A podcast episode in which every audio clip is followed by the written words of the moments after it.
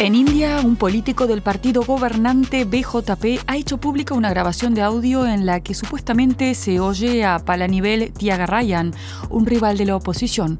En el fragmento de 30 segundos, Tiagarayan afirma que los miembros de su partido son corruptos. Una verificación de los hechos realizada por periodistas independientes reveló que el clip probablemente es falso. En Eslovaquia también apareció un clip de audio falso en Facebook poco antes de las elecciones de septiembre de 2023. En él, Michal Šimečka, líder del Partido Socioliberal Eslovaquia Progresista, supuestamente habla sobre cómo ganar mediante sobornos. Una investigación de la agencia AFP muestra que tampoco es auténtico.